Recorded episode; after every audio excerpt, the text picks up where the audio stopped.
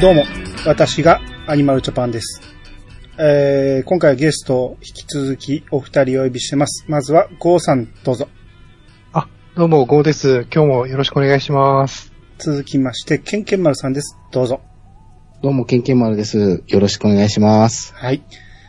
天空の城、ラピュタの、えー映画の後半部分を話していきたいと思いますが、前回、前半部分を話したところで、ちょっと飛ばしてしまったのが、パズーの家で、父さんが撮った、えーラピュタの写真を見た時の話で、はい。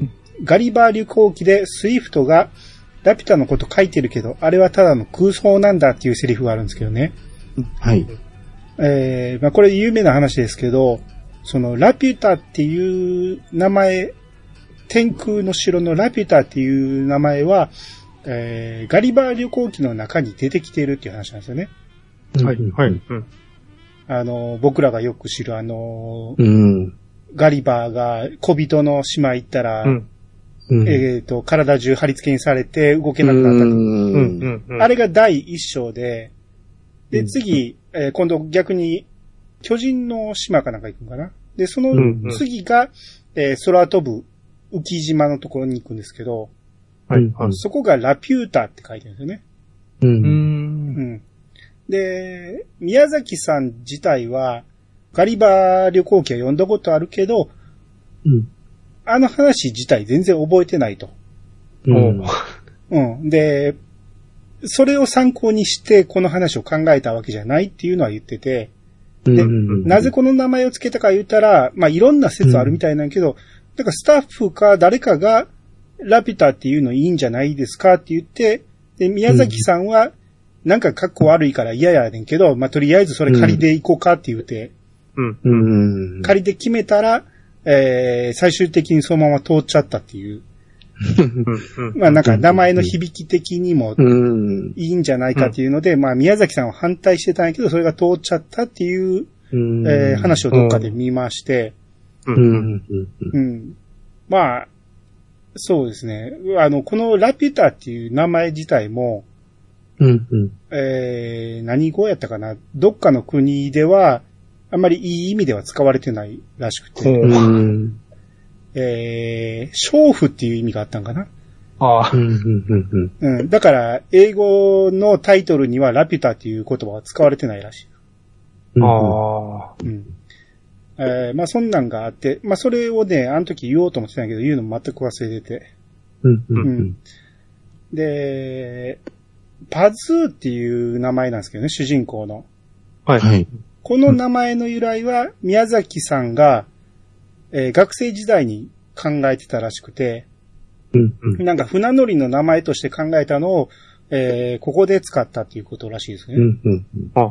ど、うん。どこが由来なのかは教えてくれないみたいなんですけど、なんかちょっと変わった名前ですもんね。う。うんう今となってはパズーしか考えられへんけど、うん。なんか最初に思いついてこれいいやんってなったにはちょっと、なんかパーとズーが入るってなんか、うん。主人公っぽくない感じはしますからね。う。ん。なあ、もう確かに最初は違和感ありましたね。うん。そうですよねうん。う。うんん。なんか言いにくいというか、語呂が良くない感じはありましたね。ありますよね。うん。ん。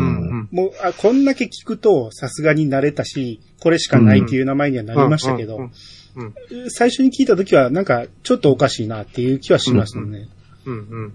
で、ヒロインのシータですけど、うん。これは、えーっとね、ブルーレイのインタビューの中にもね、言ってて、宮崎さんが、その、シータっていう名前は、サイン、コサイン、シータのシータから取ったんだよって書いてて、サイン、コサイン、シータって何と思って、まあ、サイン、コサイン、タンジェントじゃない、三角関数の。うん。うん。うん。あれで僕はもう、あの、数一の、ここで僕は数学挫折したんで、全く勉強してないんですよ、もうこの辺からね。うん。で、よくよく思い出してみると、あ、そういえばサインシータとかコサインシータいうのあったなと思って、うん。うん。うん。うん。なん、か、あの、な、なに要はシータってあれじゃないですか。アラビアじゃない？えっ、と、何だっけ？何文字？ギリシャ文字。ギリシャ文字はいだよね。はい。うん。アルファ、ベータ、ガンマのうちのシータっていう、うんうん。あのシータうんで、で、三角関数でもよく使われるのが、あの、うん。サインとかコサインの後につく。で、そこのシータっていうのを響きが良かって、えーうんここで使ったんだと。まあ、もともとなんか学生時代に考えた、えーうんお話の中にも登場させたらしいですけど、うん。うん。で、まあ、これがそうらしいんやけど、なんかこれもいまいちなんか納得できひんなって僕は、うん。なんかちょっと違う気もするなって思うんやけど、うんえーその辺の話はまた後に今日本編でちょっとしてみたいと思いますんで。うんうん。はい。うんえーこの後半、えー要は今日は C パートから始まりますけど、うん。はい。この後半部分かなりの謎セリフというか謎な部分があるんで、その辺をちょっと今日はみっちり喋ってみたいと思いますんで、はい。はい。はい。今日はお二方よろしくお願いします。よろしくお願いします。それでは始めましょう。アニマルジャパンのイヤサガブー。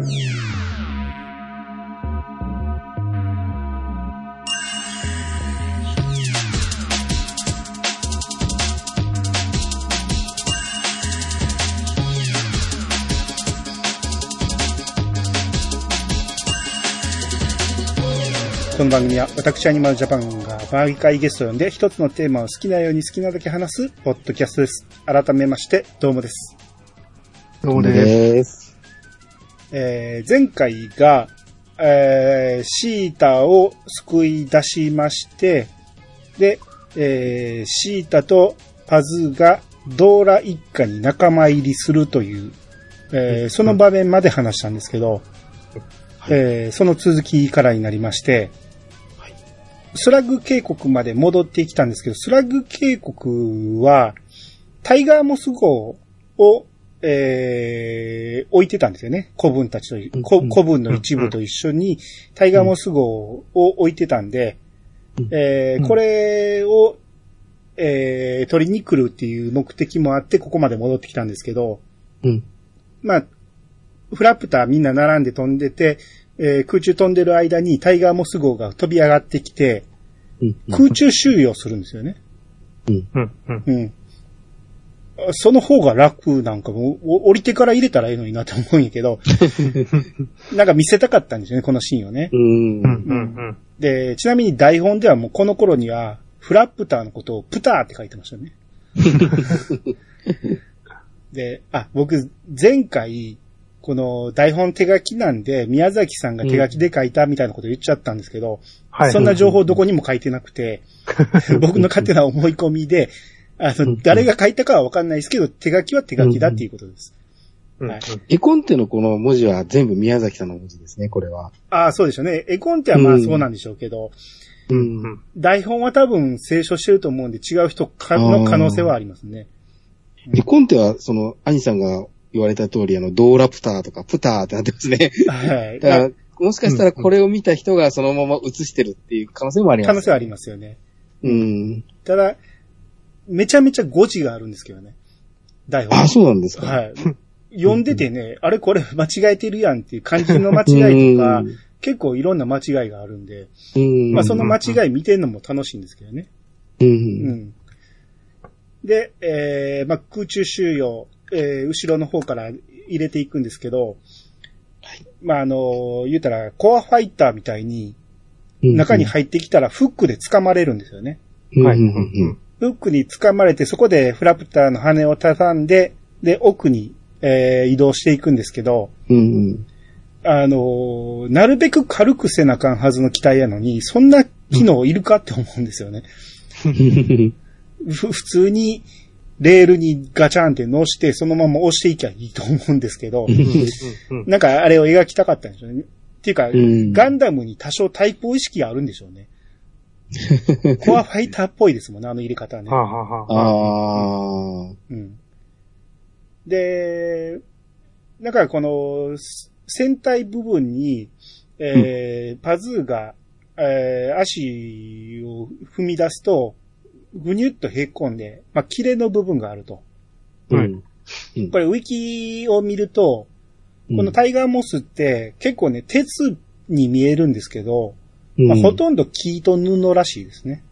うんん。ううん。ん。まあやっぱ飛行船なんで、えー軽さ重視っていうこともあって、だから、うんえー壊すなよみたいなことは言われてまうした。ん。うん。うん。うん。で、パズーはね、えーこの後、まあ仕事割り当てられるんですけど、じっちゃんって言われる整備士の、うん。えーおじいちゃんの助手になりまして、うん。えー次男のルイ曰くママよりも怖いっていうね。うん。うん。うん。うん。で、このじっちゃん、まあいいキャラクターなんですけど、うん。右腕に BCG のワクチンの跡ありますね。はいはい。なんやろ、なんかおじいちゃんを表したかったんか、でもなんかうん時代、まあ時代的には BCG あったんでしょうけど、うん。なんとなくなんか、海賊にワクチンの跡があんのなんかおかしいなっていう気はするんですけど、うん、しかもまあ4つしか書いてなかったですね。BCG ってなんか9つあるイメージなんですけどね。う。うんんで、一方、シータの方は、えー、ドーラに飛行石の光が差してた方向を教えるんですね。うん。要はうん、えーラピュタの方角なんですけど、うん。えーゴリアテもそっちに向かうんで、えーゴリアテよりも先に行きたいっていうのもあるし、うんまあうん、最終的にゴリアテについていかんと、あの方向、うん詳しい方向がわからないから、うん。えーゴリアテを追いかけようっていう意味合いもあると思うんですけど、うん。うん。で、まあ、このまま進んでも、ゴリアテの方が速度は速くて、えー、もしかしたら負けちゃうかもしれんっていう話をしてたら、えーゴリアテよりも風上にいてるんで、うん。貿易風を捕まえればいいと。うん。で、そろばんを弾き出すんですよね。うん。う。うんん。なんかこれはね、東洋の計算機だよとか言ってましたけどね。うん。だからこのシータのこの方角の説明とかも素晴らしくて、うん。えーめちゃ理路整然と説明するし、で、パズーもじっちゃんに言われて、すぐに飲み込むんですよ、あのでかいエンジンをね。うん。で、もうなんかい、手が届かんって言われたじっちゃんの、えー、納豆ぐいぐい締め出したり、うんすごく二人とも優秀なんですよね。うん。で、これ台本にはとがきがありまして、うん。えーシータのことなんですけど、理路整然としていると。うん。うん。頭のいい子なのですって書いてましたね。うんで、かっこ、おそらくパズーよりって書いてました。うんまあ確かに、シータは頭良さそうに見えますけど、うん。まあ言うても山育ちなんで、うん。ちゃんとした教育は受けてない可能性も高いと思うんですけど、まあ持って生まれた、えー品の良さがあるんでしょうね。その辺、頭の良さもあるんだと思います。うん。うん。で、ここで、まあ、ラピュタに向かうということで、うん。うん。このドーラ一家の目的が、飛行石を奪うということから、うん。ラピュタにあるだろうと言われる財宝に変わるわけなんですね。うん。ちょっと目的が変わるわけですうん。よ。うん。で、シータがここまで、あの、前の要塞におった時に寝巻きを着さされてたんで、寝巻きのままだったんで、えードーラの服をもらうことになりまして、うん。で、ドーラの部屋に入るんですけど、このドーラの部屋になんか若い頃のドーラの写真が飾ってまして、はいはいはいはい。写真か絵かわからんけど、えらい可愛いんですよね。うん。うん。うん。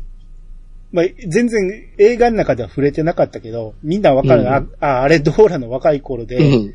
ドーラが若い頃の うん。私にそっくりさ、みたいなこと言ってたのは、うん。嘘じゃなかったんやなっていうのがわかる。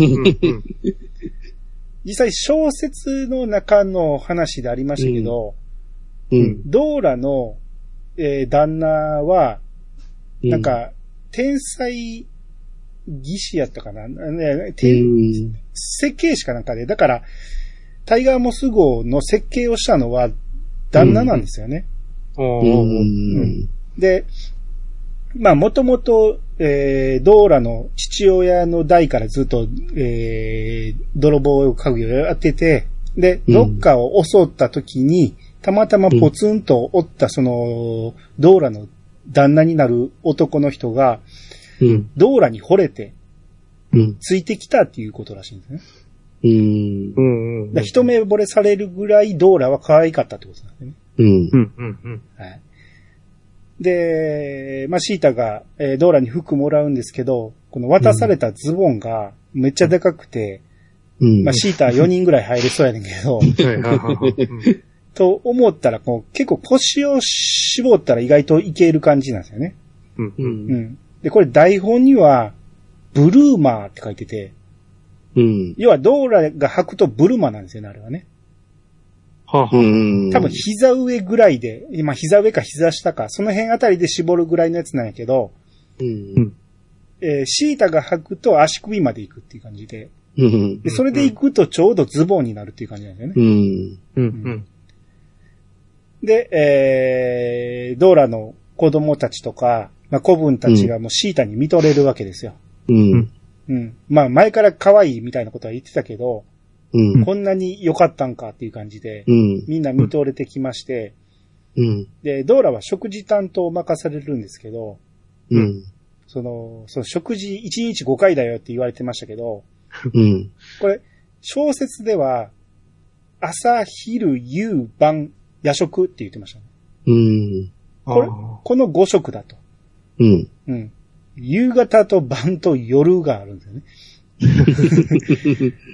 うん、まあ、えー、これを担当させられるわけなんですけど、うん。えー、シータが料理をしてたら、えー次々に子供たちとか子分たちが、や、手伝いにやってきて、もう逆にこの調理場が満帆になって逆に邪魔なんですけどね。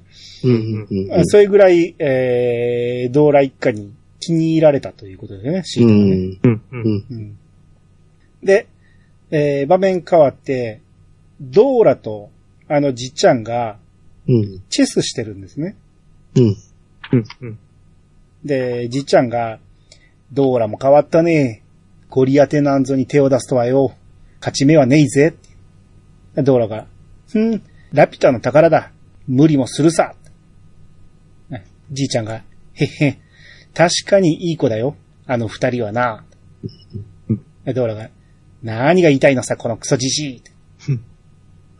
で、じいさんが、肩着に肩入れしてもよ、尊敬はしてくれねえぜって。ドーラが、なんだって？いや、ほら、ふん、大手だな。っていう会話があるんですけど、まあ、これなんてことはない会話なんですけど、すごくいい会話ですよね、これね。確信つかへんけど言ってること伝わるというね。結局、じっちゃんは、あの、すぐに分かったんですよね。あの二う人ん。にを、ドーラが気に入ったんだなっていう。う。うんんうん。で、ただあの子たちは、えー、仇やから多分うん。仲間にはならないっていうのは分かってるんだけど、うん。うんえーそんなに肩入れするのかみたいな話をしてるんだと。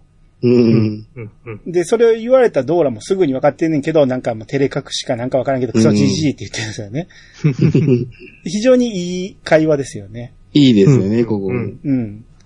だから、もうこのし辺のシーンが、この、うん要は、えー A パート、B パートあたりはずっとドーラの、うんあ、の、まあ、B パートはそうでもないけど、A パートあたりはずっとう、ん。ドーラが泥棒として、すごく気性の荒い感じやったね。うんうん。うん。決して仲間になるような感じではなかったのに、いざ仲間になってみると、すごくいい人たちっていうのがうんわかるんですよね。うん。うん。一本の映画でここまで印象変わるっていうのもすごいと思いますけど、う。うんん。えーそう考えたらもともとこの人はそんなに、あの、宝は狙うけど、バンバン虐殺していくような人たちでもないし、強盗なわけでもないような感じが、で。えーマスタード榴弾使ったり、うん。そこまで悪い人じゃないんかな、みたいなことを思うんですようね。で、実際小説でも、そのドーラの、えーアジトの周りの人たちには結構好かれてて、う。うんん。なんか、自分たちの取り分を取って余った分は近所に配ったりしてたらしいんですよね、そのうん。お宝をね。だから、えーもし、その、警察とかが来て、捕まえようとしてやってきても、町の人たちが先に教えてくれて、なかなか捕まらないっていう。うん。うん、ちょっと義足的なところもあったみうたいですね。うん、ん。うん、はい。で、えー、このじっちゃん、原元ロっていう名前なんですけど、うん。えー、だから、ドーラの親の代からいてるサイコさんの古文ってことなんですよね。うん、うん。はい。まあ、これがまあ対等に、えー、話せると、ドーラと、えー、じっちゃんがね。うん。で、この後、えー食事シーンになるんですけど、うん。これはうまい、たまんねえだとか言いながらみんなバクバク食ってて、うん、うん。この時みんなスプーンの持ち方が子供の持ち方なんですよね。こ拳で握る感じで、うん。うん。うん、でパズーもそれに釣られるようにその持ち方でガブガブ食ってるんですよね。うん。で、シータが、あの、おかわりあるからって言ったらみんな一斉に皿出してきておかわりってなるけど、うん。よく見るとまだ皿の中にジャガイモとか残ってるんですけどね。みんな先を急うようにおかわり出してるっていうね。うん。うん、うん。で、えー、夜中にパズーが、えー、テーブルの下で寝てたんですけど、床で寝てたら足で起こされまして、うん。まあ、見張りの当直だと。う、うんん。うん。まあ、ドーラの部屋でシータが寝てたんですけど、まあ、その声が聞こえてきて、まあ、あのーパズーの後を追うんですね。うん。うん。うん。で、えー、パズーの、えー持ち場が、えーうんこのタイガーモスのてっぺんにある見張り台なんですけど、うん。う。ん。えー、まあ、そこにシータもやってくると。うん。うん。まあ、ものすごい登りにくい、うん。はい、あを登っていきますけど、ら僕らあれ空飛んでるからどうしてもジェット機みたいなあのものす、猛スピードで飛んでるイメージになってしまうんやけど、う。うんん。まあ、飛行船なんて言ってもそこまでの猛スピードでもないんでしょうね。うん。多分推進力ってプロペラうん。ぐらいやと思うんです。プロペラもなんかあったとしてもそんなに速くないと思うんですよね。うん。う。うんん。なんで、えー、そこまで風も吹いてないんでしょうけど、言うても、シータはそのてっぺんまで行って、パズーに捕まって、えーうんさあ登ろうとなったら風でビューンって後ろに飛ばされそうになってましたけど、うん。えーそこまで風強かったら、あ登ってこられへんでと思うんやけど、うん。まあそこはシータ運動能力が高いんですよね。うん。はい。で、えー、まあ、見張り台に登った二人なんですけど、な、寒いんでね、えー二人で一枚の毛布にくるまって話をするんですけど、あれあの、小説でも台本でも、あの、毛布やと思ってたんですけど、あれシャツって書いてましたね。シャツ？シャツには何回見ても見えないんですけど、うん。うん。シャツ、一枚のシャツに二人で入るみたいなこと書いてました。う。うんん。まあ、大人のシャツやから、ものすごいでかいっていうことなのかもしれんけどね。うん。あ、シャツって書いてありますね、A コンテにも。うん。うん。シャツには見えないですよね。い 色的にも。う。うんん。で、シータが、私、怖くてたまらないの。本当はラピュタなんかちっとも行きたくない。ゴリアテなんか見つからなければいいのにって思ってる。これ、うん伝声館で、この会話をね、ドーラが聞いてたんですけど、それで驚いた表情するんですよね。うんう。ん。うん。で、パズーが、え、じゃあ？って言ったら、うんうん、光の差した方向は本当。でここでドーラが安心して。うん。でも、なパズーが、あのロボットのこと？かわいそうだったね。うん。おばあさんに教わったおまじないであんなことが起こるなんて。私、他にもたくさんおまじないを教わったわ。物探しや病気を治すのや、絶対使っちゃいけない言葉だってあるの。あまたドーラが反応して。っていうか、この、この会話の間ずっとドーラが映ってるんですけどね。うん。ベッドで寝たまま、その伝声管から聞いてるドーラの声、あの、盗み聞きしてるんですよね。そうそうそうう。ん。うん。えー要はあの、ふ上では蓋してても、うん。まあまあ聞こえるんですよね、あの伝声管ってね。うん。やったことないけど。だから、小説やったか、台本やったか、うんこの船の中ではプライバシーはないのですって書いてましたね。うん。全部丸聞こえだっていう、どこで会話してても。うん。で、パズーが、使っちゃいけない言葉、うんうんシータが、滅びのまじない。いいまじないに力を与えるには、悪い言葉も知らなければいけないって。でも、決して使うなって。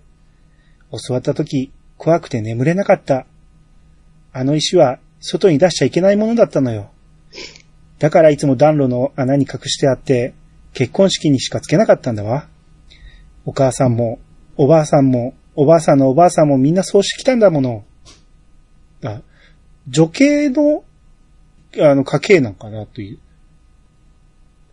お母さん、おばあさん、おばあさんのおばあさんっていう、この。女性に伝わっていってる意思なんかなってこの一瞬思うんですけどね。まあ、それもようわからないけど、い実際のことは言ってないんでね。う。うんん。あんな石、早く捨ててしまえばよかった。パズーが。うん、違うよ。あの石のおかげで、僕はシータに会えたんだもの。石を捨てたってラピュタはなくならないよ。飛行機械がどんどん進歩しているから、いつか誰かに見つかっちゃう。まだどうしたらいいかわからないけど、本当にラピュタが恐ろしい島なら、ムスカみたいな連中に渡しちゃいけないんだ。それに、今逃げたらずっと追われることになっちゃうもの。で、シータが。でも、私のためにパズーを海賊にしたくない。バズーが。ふふん。僕は海賊にならないよ。ドーラだって分かってくれるさ。見かけよりもいい人だもの。これドーラがお驚くんですよね。海賊にならないよって言ってるけど、まあ、この中の人は後に海賊を目指しますけどね。で、うん。全部片付いたら、きっとゴンドワへ送って行ってあげる。見たいんだ。シータの生まれた古い家や谷や役たちを。これ、台本には、とがきで、シータここで嬉しいと、うんう。ん。うん。覚悟が決まりもしたって書いてたんですよね。うん。あ、コンテと一緒ですね。あ、じゃあもうそのまま書いてるんですよね。う。うんん、ここで、覚悟が決まったと。もうパズーと一緒に故郷に帰るっていう覚悟と、ムスカにラピュタを渡さないっていう覚悟もできたんですよね。うん。うん。うん。うん。ちなみに、小説では冒頭で捕まるときに、役逃がしてきてたんですけどね。うん。うん。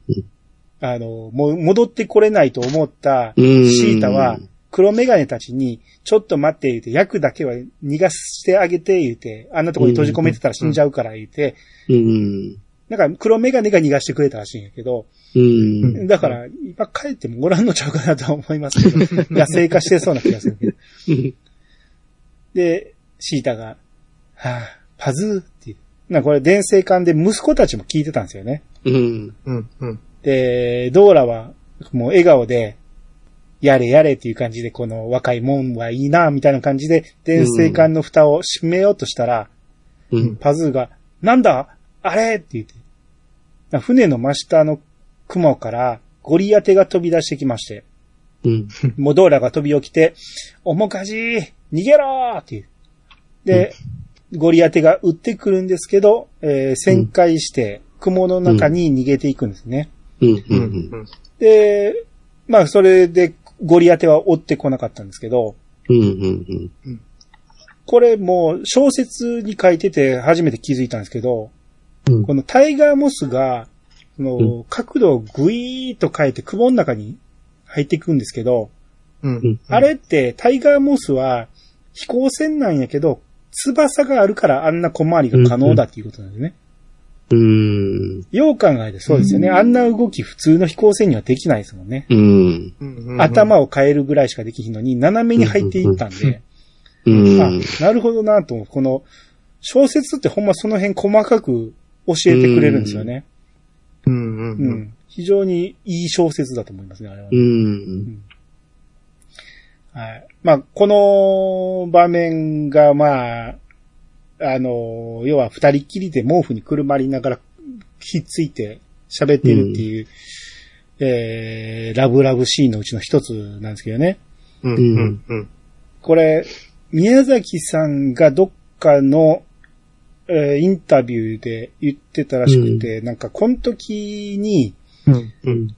えーパズーの表情をアニメーターに指示してたんやけど、うん。パズーは背中にうん。シータの胸を感じてると。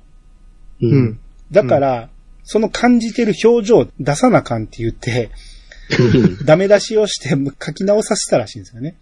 うん。うん。なんか、本来なら、もうあの場面で、チュッチュするだろうと。うん。うん。やけど、そんなんは描かないと。うん。それは描かない。ただ、その、背中に胸を、うんあの、そんなに大きくないシータのおっぱいを感じてるから、そこで余裕を感じてる。もうデデート気分なんで、う。うんん。うん。うん。で、余裕を感じてるんで、その余裕の表情を描きなさいっていうことを指示してたらしくて、うん。そうやって見ると、確かにパズーちょっとね、いなんか男の顔になってるんですよね。余裕のある男の顔になってうるんですよね。ん。うん。もう、二人付き合ってるやんぐらいの感じの、うん。まあ確かにそうですよ。あんなところにね、命がけで追いかけてきたシータは、そら、もう絶対二人ラブラブやんっていうのがもう分かってるんですよね。で、その辺は、言葉とか一切描いてないんやけど、表情だけは、宮崎さんは描きたかったらしいんですね。うん。うん。あそういうのを聞くと、あ、なるほどなと思いましたね。うん。うんうん。で、まあ、ゴリアテがどこに行ったかわからなくなったんですけど、うん。えー、また見つけないとダメなんで、ゴリアテと遭遇するのがちょっと早かったと。こんな時にあったっていうことは、ゴリアテが進路変えてると。うんっていうことは、ゴリアテを追っかけないとラピュタにたどり着かないんで、はいはい。うん。なんで、えーどうしても見つけないとダメだということで、えー見張り台を、えータコにしてあげることにしたんですね。うん。うん。ああれがタコになるってものすごい機能だと思うんですけどね。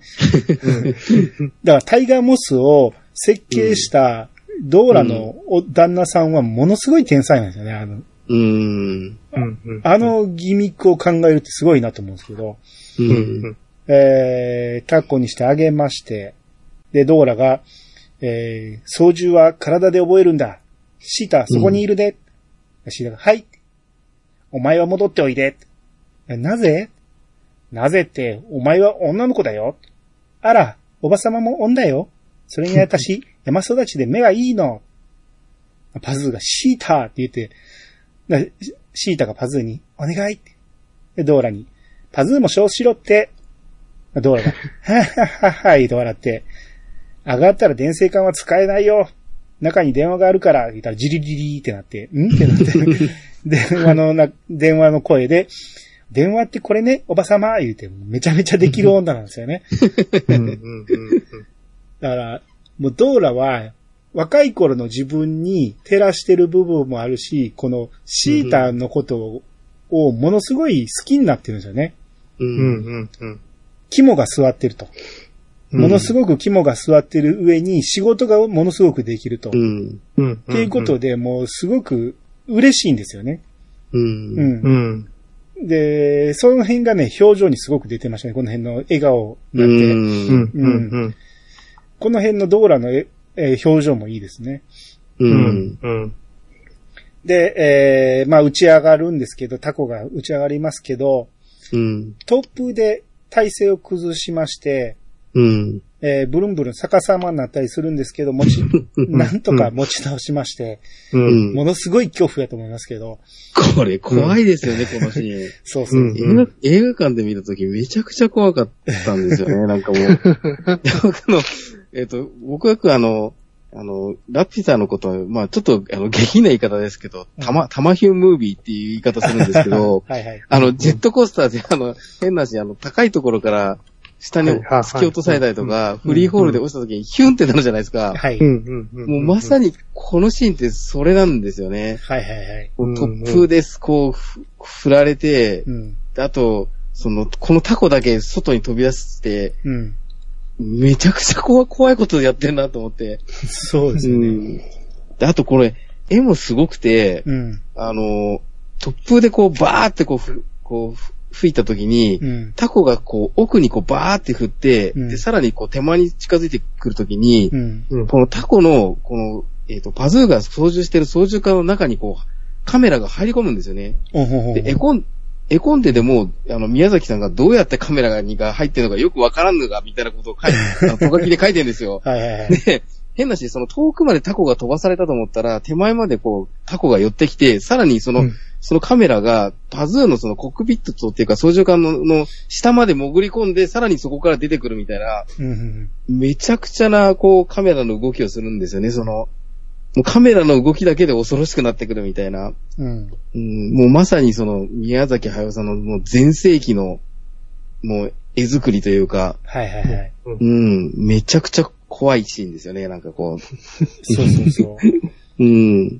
だから、あのー最初あの、打ち上げる前の見張り台の役割をしてた時に、うん。最初アンリがおって、アンリが立ち上がって降りていくんですけど、その時にちらっとあの中が見えるんですけど、うん。布みたいなやつが一う枚んぶら下がってるだけで、そこに座ってるんですよね。なんか。ブランブランやと思うんですよ。うん。あれ、だからまあ固定されてたら余計浮いてしまうかもしれんけど、うん。要はハンモックに座ってるような感じじゃないですか、多分。うん。で、そこにシータと二人で腰掛けてた感じやったから、うん。まあ、と、上がってからは多分抱きついてたと思うけど、うん。すっげえ怖いと思うんですよね、あれね。怖いですよね、なんか。ワイヤー一本ですよ、しかも。そうそうそうそう。で、風が吹いたらブルンブルン震えるわけですから。うん。うんめちゃくちゃ怖いな、これ、と思って。そうですね。うん。で、これシータが、えーパズーに抱きついてなんとか耐えてたんですけど、うん。えーパズーが、この、カバンからロープ出してって言って、うん。で、お互いの体を縛るんですよね。う。うんんうん。このままずーっと、えー探しながら飛んでるんですけど、うん。えー夜明けが来まして、うん。えー太陽が横から上がってくるっていうことに、シータが気づいて、う。うんんうん。東に向かってるはずなのに、おかしいってもうすぐ気づうん。くんですよね。うん。うんシータすごいんですけどね、この辺ね。うん。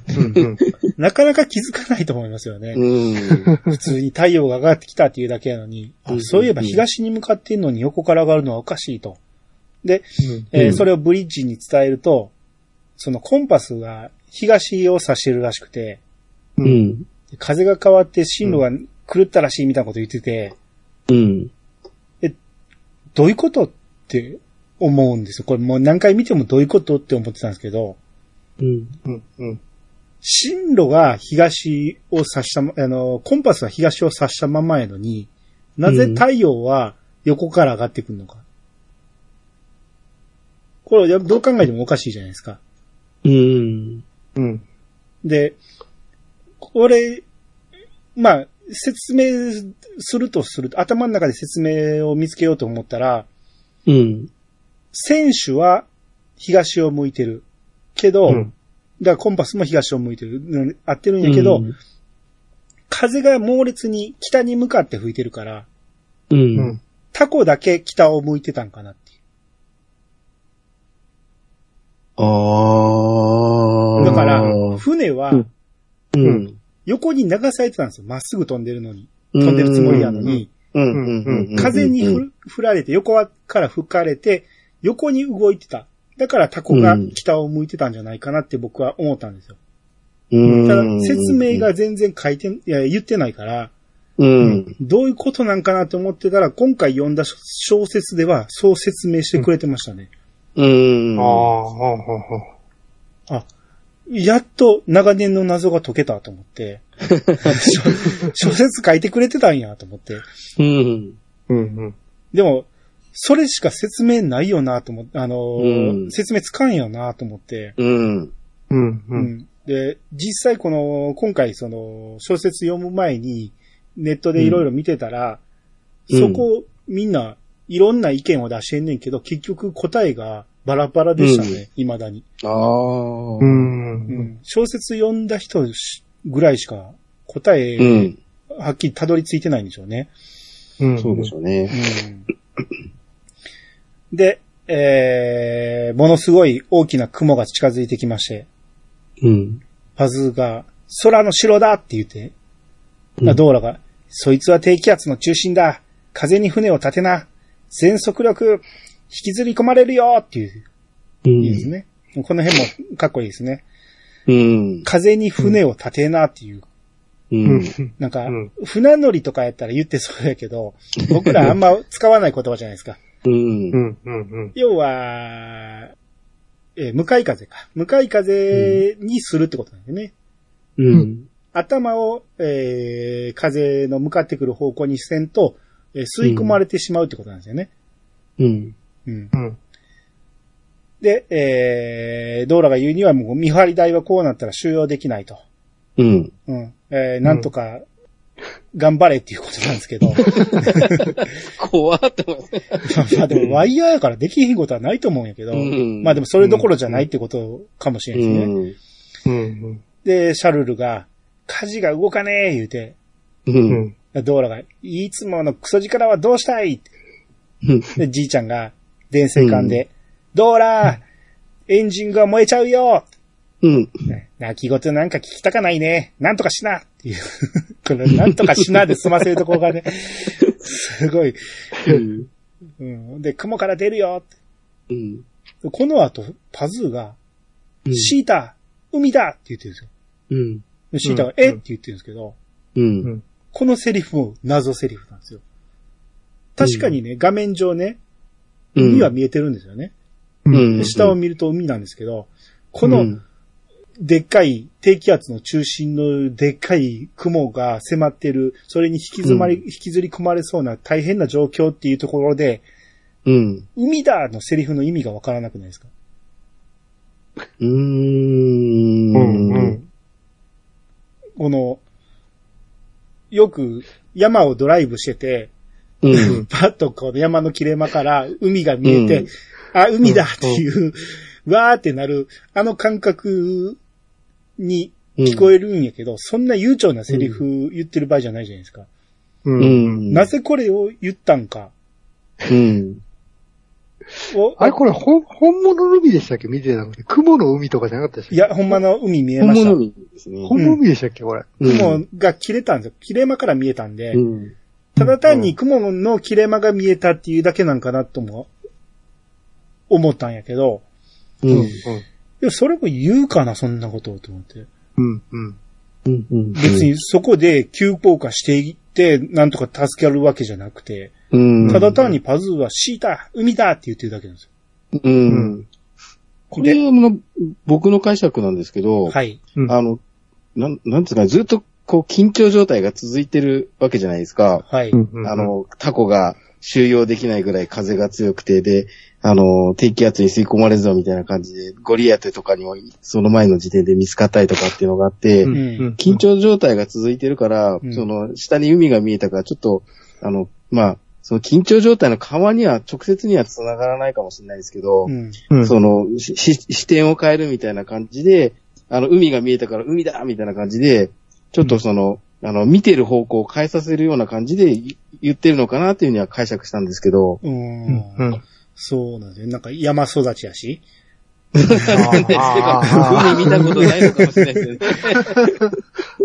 ううんん、ななんかずっとその緊張状態が続いてるから、そうやってなんか、いや、なんかこう、ずっと、こう、パズーにしがみついてるような感じだったから、うん。あの、し視点をか、し変えさせるような感じで言ったのかなっていうのを解釈したんですけど、見てごらん的な、あれですかね。うん、まあなんかこう、ずっと、な、なんかこう、うん多分な、な、何も言ってなかったんじゃないですか。だからシ、シータのパズーに対して。はいはいはい。なんかこう、うんしがみついてるだけで、こう、恐恐怖に、こう、おののいてるところに、その海が見えたから、海、海が、海だみたいな感じで言ったのかな。ん まあ、やとしてもちょっと謎ですよね。なうんうんこの状況で言うかなっていう。で、うんこれが小説で説明あるかなと思って楽しみでこのシーン来るの読んでたんですけど、うんこのシーン読んだら、このシータ、海だのセリフなかったですね。うーん。だからやっぱこの文書いてはる亀岡さんは、このセリフに説明できへんと思ったんじゃないます？ここ省かれてましたね。う。うんん。で、ドーラが、リューノスだって言って。パズーが、リューノスこれがって。ここで緊迫した BGM に変わりまして、うん。父さんの言った通りだ。向こうは逆に風が吹いてる。うんドーラドーラが。すぐそこに風の壁があるよ。うんタイガーモスから顔を出してね、叫んでるんですけど、うん。シャルルが、ママ、ダメだ吸い込まれる男が簡単に諦めるんじゃないよパズーが、ブリッジラピュタはこの中だ父さんはリューノスの中でラピュタを見たんだドーラが、バカな入った途端にバラバラにされちまうよこんな時にゴリ当てが迫ってくるんですよね。うん。ああ、このクソ忙しい時にって、もうゴリ当てが撃ってきまして、うんもう。数発被弾しちゃうんですね。うん。パズーが、行こうおばさん。父さんの行った道だ。父さんは帰ってきたよ、ドーラも、よーし行こう竜の巣へ。って言って、えー向かうんですけど、うん。えーこの直後、えータイガーモス号が炎上しまして、うん。で、ワイヤーに弾が直撃したんか、タイ、うん。ワイヤーが外れてしまうんですよね。うん。うん。で、このタコ、見張り台のタコが、えー風に巻き込まれてしまいまして。う。うんん。で、この後、タイガーモス号は爆発したように見えたんですよね。うんう。ん。うん。で、このゴリアテの中にシーンが映って、えー兵士が、本艦も危険です。退避しますって言ったら、ムスカが、このまま進め。光は常に雲の渦の中心を指している。ラピュタは嵐の中にいる。聞こえないのかこのまま進むんだ。必ず入り口はあるっていう、こういうシーンがあるんですけど、うん。このあたりで、うんえー兵士がムスカに対して大佐って言ってるんですけど、うん。小説の中で、てか僕前回ムスカが大佐って呼ばれてるから軍隊のはずだって言ったじゃないですか。うん。うん。それ以外ちょっと考えられないと。うん。で、えーあの後ね、小説の続きを読んでたらね、うん。えーしかし大佐っていうセリフがえーあってね、うん。その後、操縦士はムスカを旧称で呼ぶと将軍の顔色を伺ったと言って、言ってるんですよね。う。うんん。ほうほうほ旧称、古い愛称うの称ね。う。ん。うん。じゃあ、今大佐じゃないんや、と思って。うん。あでも、その小説にしか書いてないんですよ。うん。映画の中ではうん常に大佐って呼ばれてるしね。うん。うん。うん。うん。でも、まあ、小説が詳しく書いてるから、小説が正しいとしたら、今は軍から外れてんのか、うんそれとも、大佐という、えー役職から外れて、えー別の部隊を率いてるうん。っていうことなのか、その辺は詳しく書いてなくて、うん。ただ、うんまあ今は大佐、大佐ではないっていうのは小説には書いてましたね。うん。うんうん。うん。で、この後、あの、パズーとシータが乗ってる見張り台は風でぐるぐる回ってるんですね。う。うんん。パズーが、行くよ、シータ言うて、えーうん雲の中へ飛び込んでいくんですね。うん。ここで C パート終わりって台本に書いてましたね。ここで終わんねやと。うん。うん。あの、まあ、前回、えーケンケンマルさんに教えてもらいましたけど、C パート結構短いんですよね。うん。うん。要は、こっからが、えー、ラピュタにほんまに向かっていくっていうところなんで、うん。えー、前回僕、天空の城ラピュタっていうのは結構リアルな世界を描いてて、うん。そこにもしラピュタがあればっていうファンタジー要素を入れてるって言ってたんですけど、うん。まあ今までのシーンは飛行石とロボット兵ぐらいはちょっとファンタジー要素あったけど、まあうん。基本的にはリアリティがあったんですよね。う。うんん。ただこっから、えーかなり SF に入っていきますよね。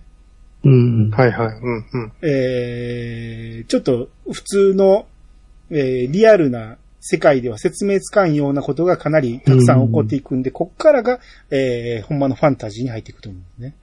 うん。えーまあ、雲の中に入ったんですけど、うん。この、雷鳴がもう竜のように飛び交ってるんですよね。うん。うん。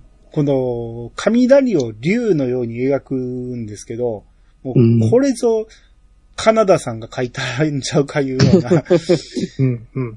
あの、昔カナダさんを知らん頃はそんな思わへんけど、今いろいろ勉強して、あ、あれぞカナダさんが原作頭やから、ああいう絵になったんやろなって思えるような絵作りで、すげえ迫力あるんですけど、えー、パズーとかシータがすごいね、風を受けてね、で、うん風とか雨を受けてる感じで、髪の毛が逆立ってるような感じで、すごいちょっとう、ん。ここだけ画風が変わった感じがするんですけど、う。うん、うんん、うん、これ台本ではこのシーンね、パズーもシータも帯電してるって書いてあるんですよ。うん。ああ。あ、なるほど。だから逆立ってるんかと。うん、うん。うん。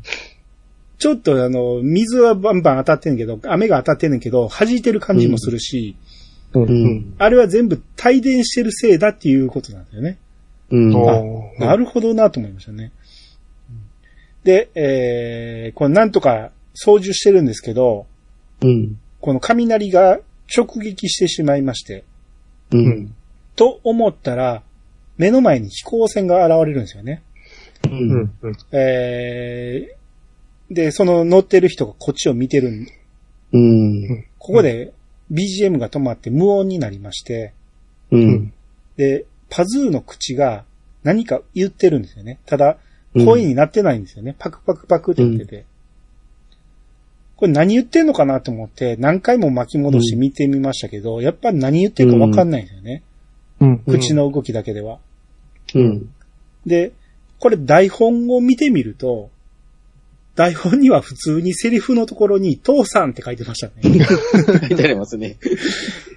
あれ何やろうなと思って、父さんって書いたの、書いたけど、まあ、収録の段階で、やっぱりここは無音のまま行った方がええと思ったんか、うん。うん。もしくはミスしたんかわからんけど、あ、こうパクパクが意外と謎めいてたんやけど、隠す必要ないやんと思って、誰が見てもパズーの父さんやし、うん。う。うんん。なぜあこう無音にしたんかがちょっとわかんないですけど、うん。で、この後、この、パズーのお父さんの飛行船が向こう行ってしまうんやけど、その先が、雷鳴が回廊を作ってくれてる感じで道を作ってくれてたんですよね。うん。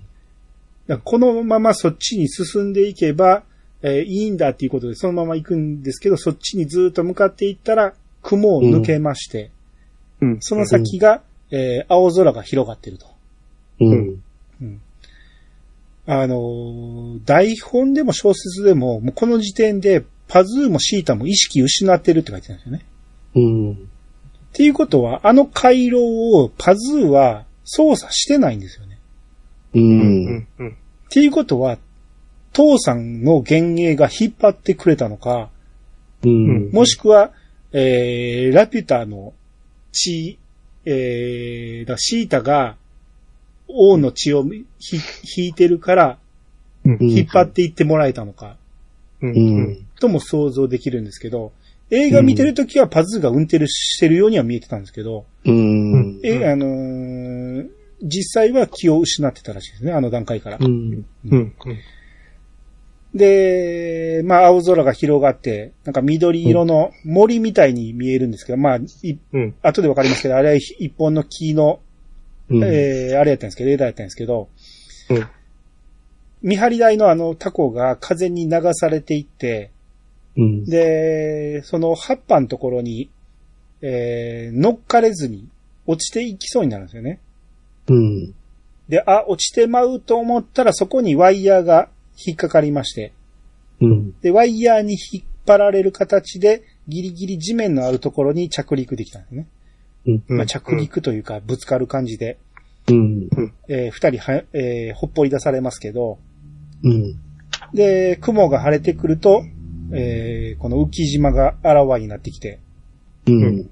えーこのパズーたちが不時着したのが、円形のすごく狭いところで、うんえーたまたまそこに着地できたという感じで、で、その浮島の全景が、えー表示されると、このパズーの父さんが写した写真と同じ、うん。えーこの底が半球体になった大きい浮島、うん。まあ、でっかい天空の城とも言える感じですね。うん。うん。うん。で、えー、まあ、気絶してた二人なんですけど、えー目覚めまして、うんこの寝転んでたところに花が咲き誇ってるんですよね。うん。こんな高い場所なのに咲き誇ってると。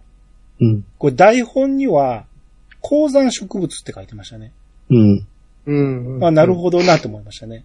ど。うん。う。うんん。だ花に詳しくないんやけど、もしかしたら高山植物をわざわざ書いてたんかもしれないね。うん。うんで、この建物が、その植物に覆われてて、もう朽ちてる感じなんですよね。うん。うん。うん。でところどころ、金の壁とか、金の屋根みたいなことを書いてるところがあったんで、うん。映画を見てる感じだったら土色に見えるんですけど、うん。もしかしたら朽ちたうん。金かもしれないですね、あれはね。ちょっと色あせた感じ、まあ色あせることはないんやけど、金が埃かぶってるような感じかもしれないですね。で、パズーが立ち上がろうとすると、このお互いを結んでたロープに引っかかって、で、でシータがほどこうとするんですけど、この手が震えてうまくほどけないんですよね。うんう。ん。もうシータ何回目やでいうぐらい死にかけましたんで、今回ももう死にかけて手が震えてまして、うん。で、まあ、ほどこうとしてるんですけど、パズーがもうそのまま抱きかかえて、うん。えー、もう、待ちきれんっていう感じで走っていって、ラピュタの方見に行くんですよね。うん。これがラピュタなんだって言って。うん。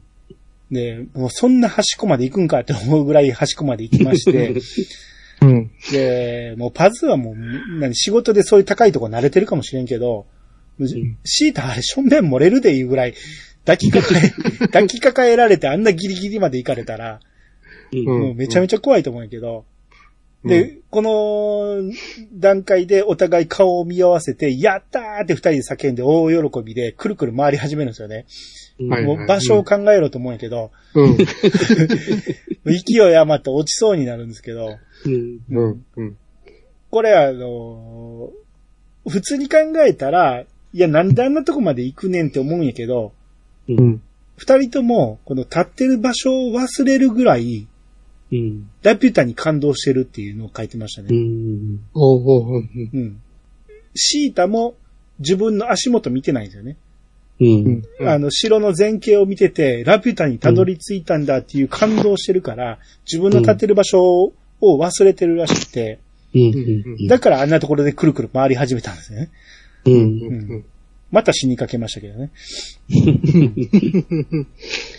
で、鳥が、えー、いまして、うん。で、ロボットが歩いてきまして、うん。このロボットがもう肩に苔が生えてるんだよね。う。うんん。うんうん。で、パズーがシータの出迎えかなって。シータが、でも私、飛行石持ってないわ。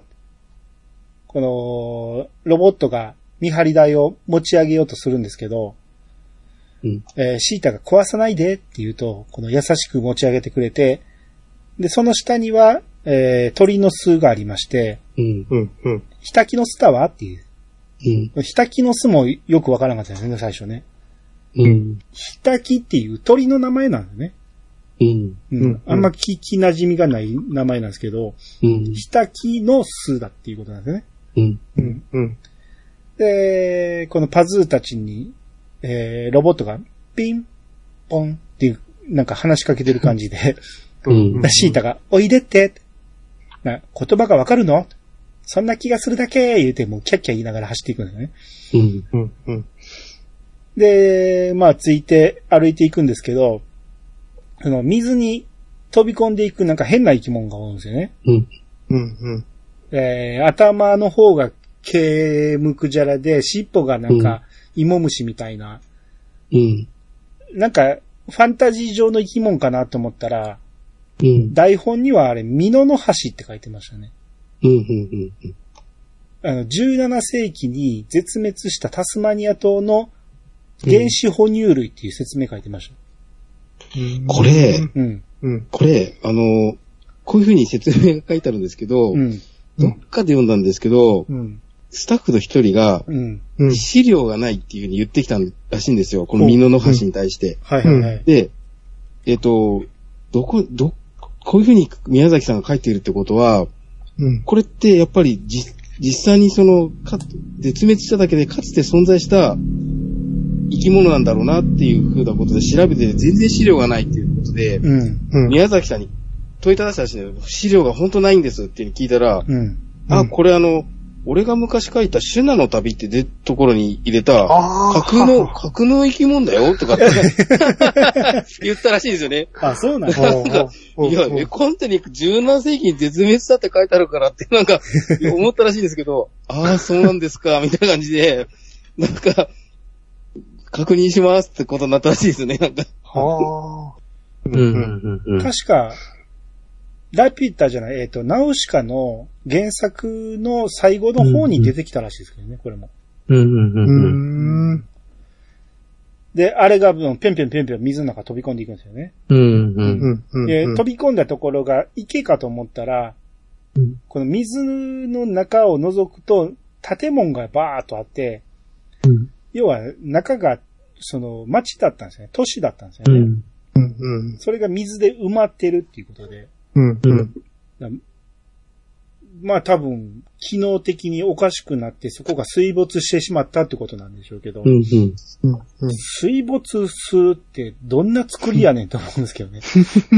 う ん窓ないんかいって思うんですよね。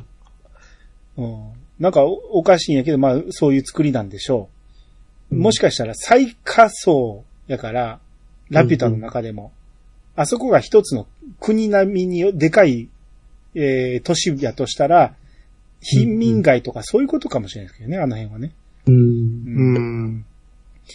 で、えー、このロボットがどんどん進んでいって、で、建物の中入っていくんですけど、この建物の中が森になってるんですよね。うん。うん。で、パズーが、えー、上を見上げると、お空が見えまして、シータ、うんあの空。なら、シータが、ええって言うんですね。このシーン、このセリフも何言ってますけど、空だ、海だ、なんかそんな、ほんまにカップルみたいなこと言ってますけど、う。うんん。見たものそのまま口にしちゃう感じね。これでもほんま謎なんですよ。空が見えたから空って言っただけなのか。うん。で、これも台本には、ちゃんと、その、外からは、石の壁が見えたのにって、うん。シータにセリフついてるんですよ。うん。ああ。うん。やのに、映画ではカットされてるんですよね。ううん。ん。うん。うん。で、実際映画でも次のカットで、外から、うん中からは、えー骨組みだけ見えてて、空が丸々見えてんねんけど、外からのカットになると、壁が、石の壁があって、中は見えないっていう風になってるんで、うん。うん。うん。要は変な壁だっていう、だから空が見えたんだっていうことなんですね。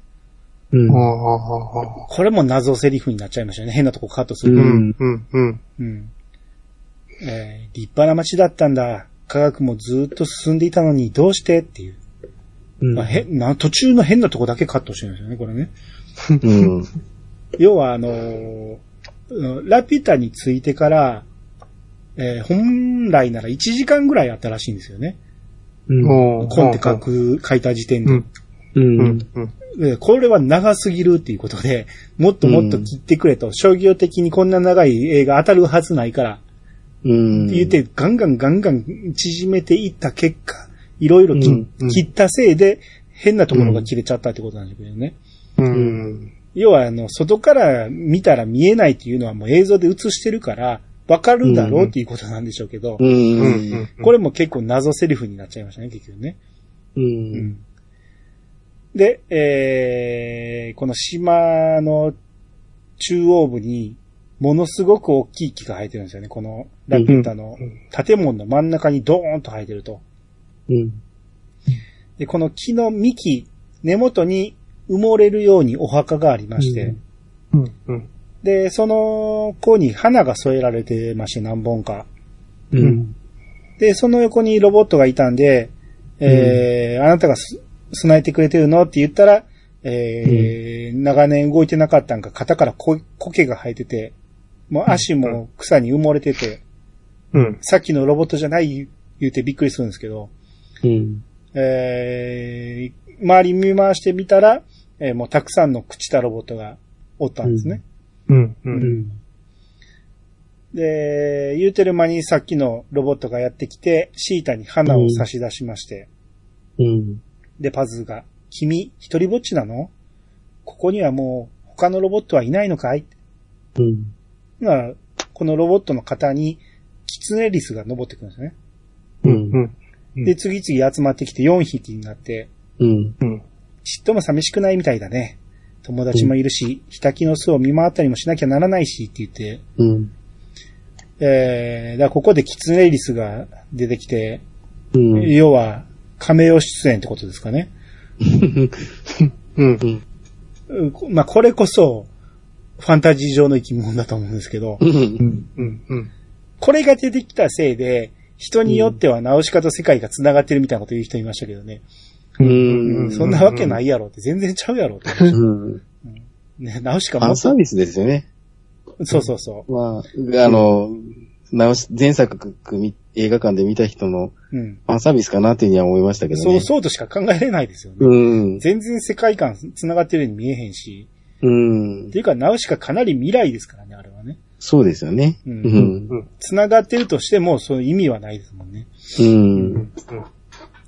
で、えー、直後に爆、爆発音が立て続けになりまして、うん。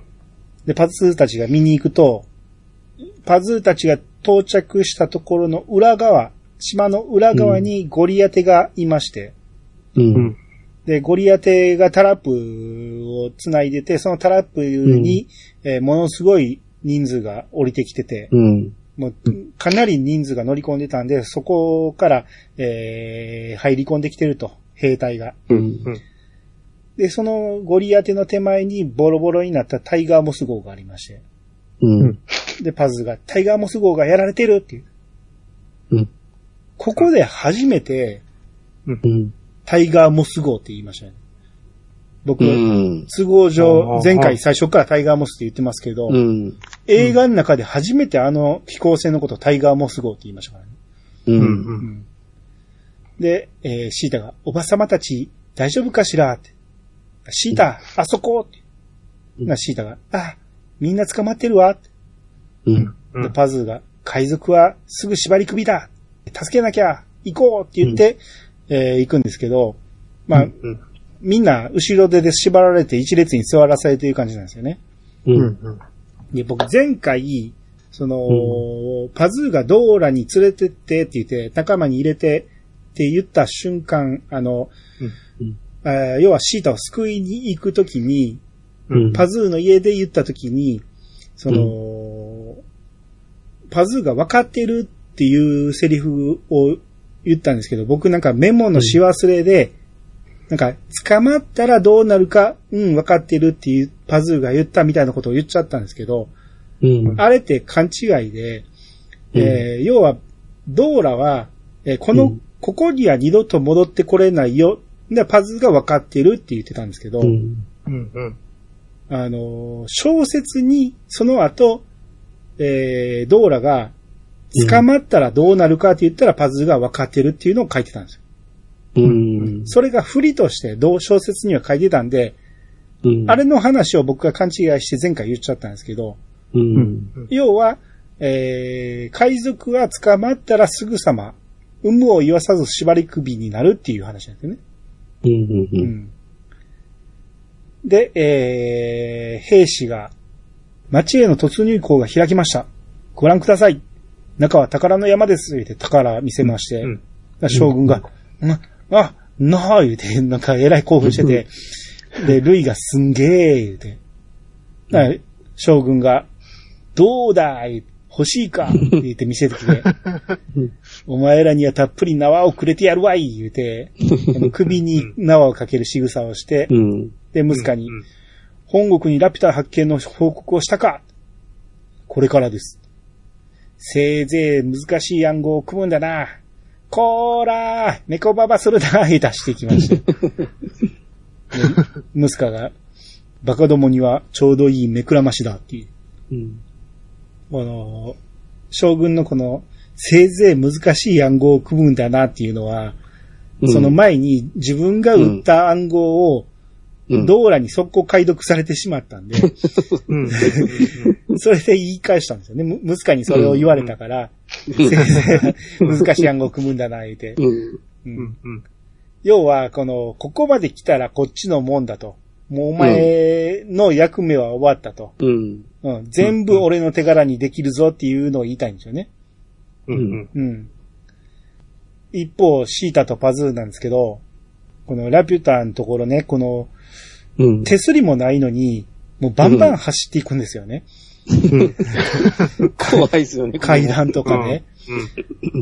もう全然ためらいなく走っていくから、うん。で、しまいにはその木の根っこうん。の上に乗って、パズーが、シータ、木登り平気だよね、言って。あ、いけそうだ、言って、もうバンバン進んでいくんですね。で、まあ、シータも足滑らしながらも行くんですけど、うん。うん。